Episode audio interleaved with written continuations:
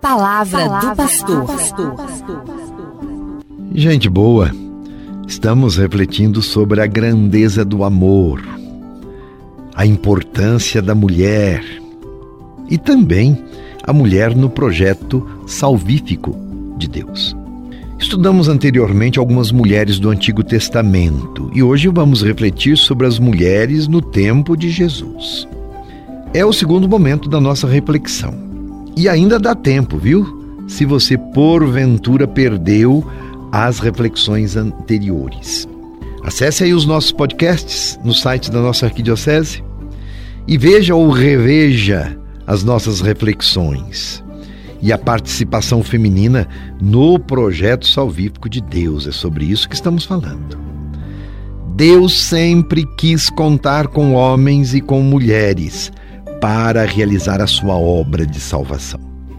E embora as mulheres não aparecem em destaque por causa da cultura patriarcal da época em que a Bíblia foi constituída, escrita, as mulheres figuram em suas páginas.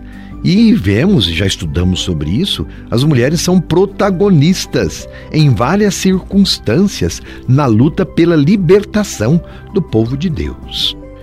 Falemos sobre o tempo de Jesus. Reconhecidamente, Jesus sempre promoveu um modelo diferenciado de relações inclusivas entre homens e mulheres, a despeito da cultura do seu tempo, que não favorecia a mulher, mas Jesus age de um jeito diferente. O povo judeu, naquele tempo, vivia sob o domínio do Império Romano e as mulheres não participavam da vida pública. E, em certo sentido, elas eram consideradas patrimônio dos homens. Mas Jesus rompe com essa predominância dos valores masculinos e da tradição cultural religiosa machista e inaugura uma nova forma de relações harmoniosas. O jeito mesmo de Jesus agir diz da sua sintonia com o universo feminino. Por exemplo, Jesus era terno, para com os pobres e oprimidos, sentia compaixão dos que sofriam, chorava, perdoava os pecadores e ensinava um novo jeito de se dirigir a Deus. Agora, como paizinho, quando ele disse Abba, que quer dizer papai querido. Veja a afetividade. Na prática de Jesus, as mulheres são consideradas da mesma dignidade dos homens. Jesus rompe com um modelo de sociedade patriarcal e introduz um novo tipo de relação fundamentado no amor indiscriminado, principalmente em relações igualitárias. A mulher é convidada a acompanhá-lo na missão e convidada a fazer parte da sua comunidade messiânica. Diversas mulheres aparecem no itinerário da missão de Jesus. E o encontro com cada uma delas é uma confirmação da novidade de vida evangélica. Há uma novidade aí que influencia as relações. Os estudiosos da Bíblia afirmam, e até por parte de quem se posiciona criticamente diante da mensagem cristã, hein? Os estudiosos dizem que Cristo se constituiu perante os seus contemporâneos como promotor da verdadeira dignidade da mulher e do seu protagonismo na construção de um mundo mais justo e mais humano. Às vezes, as atitudes de Jesus para com as mulheres até provocavam estupor, surpresa, até causando certo escândalo ficaram admirados por estar ele a conversar com uma mulher. Está ali no Evangelho de João, capítulo 4, versículo 27. Porque este comportamento se distinguia daquele dos seus contemporâneos. A mulher, a relação com ela era só no âmbito da casa. Na sociedade ela não tinha nenhuma palavra e nenhuma importância ficaram admirados com este jeito novo de se relacionar de Jesus, até os próprios discípulos. Quando Jesus ensina a samaritana sobre a água viva, lembra naquele episódio, ali no capítulo 4, versículo 27? A samaritana era considerada pelo povo israelita uma estrangeira impura. E Jesus se aproxima. E quem são essas mulheres com as quais Jesus se relaciona? São aquelas com enfermidade do corpo e da alma, as crianças, os jovens, as mulheres adultas e idosas, Encontramos mulheres atingidas pela doença e pelo sofrimento físico, como a mulher que tinha um espírito e que esse espírito a mantinha enferma e andava recurvada e não podia de forma alguma endireitar-se. Ou aquela como a sogra de Simão, que estava de cama com febre.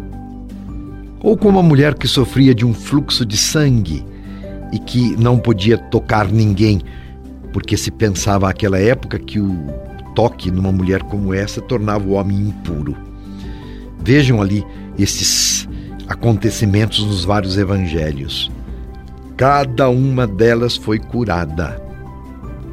Também a hemorroísa, que tocou o manto de Jesus no meio da multidão. Veja ali em Marcos, capítulo 5, versículo 27. E foi por ele louvada pela sua grande fé, a tua fé te salvou. Há depois a filha de Jairo, que Jesus faz voltar à vida, dirigindo-se a ela com ternura: Menina, eu te mando, levanta-te. E há ainda a viúva de Naim, para quem Jesus faz voltar à vida o filho único que ela tinha, fazendo acompanhar o seu gesto de uma expressão de terna piedade. Compadeceu-se dela e disse-lhe: Não chores. E há, enfim, a cananeia, uma mulher que merece da parte de Cristo palavras de especial estima pela sua fé, sua humildade e pela grandeza de espírito de que só um coração de mãe é capaz. Ó oh, mulher, é grande a tua fé. Faça-se como desejas. A mulher cananeia pedia a cura de sua filha. E aquela que foi acusada publicamente de adultério. E que Jesus, dirigindo-se a ela, disse: Ninguém te condena, eu também não te condeno. E resgatou então do nada, da morte, a mulher. E ainda não falamos de Maria, hein? A mãe de Jesus. E o lugar especial e fundamental dessa mulher no projeto de salvação de Deus. Enfim, são vários episódios em que Jesus se compadece das mulheres e em vários momentos Jesus fica admirado com a fé e a coragem que elas demonstravam nele. As mulheres reconhecem o jeito diferente de Jesus ser e reconhecem a sua proposta de salvação, que quer resgatar a pessoa por inteiro, salvá-la até da sua condição de marginalizada. O primeiro passo para ser discípulo de Jesus é reconhecer a sua autoridade, o seu messianismo, que ele é Deus. E isso fizeram as mulheres que Jesus foi encontrando pelo caminho. E continuaremos com essa temática. Amanhã nós vamos iniciar o período quaresmal e vamos ver o que a igreja nos solicita de reflexão para este tempo de profunda oração e de conversão, a quaresma. Então vamos parar um pouco com esta reflexão sobre as mulheres, entrar na reflexão que é própria da quaresma e depois continuamos com esta temática. Nos prepararemos então para este tempo especial de Deus. Meu abraço e minha benção. Você ouviu Palavra do Pastor.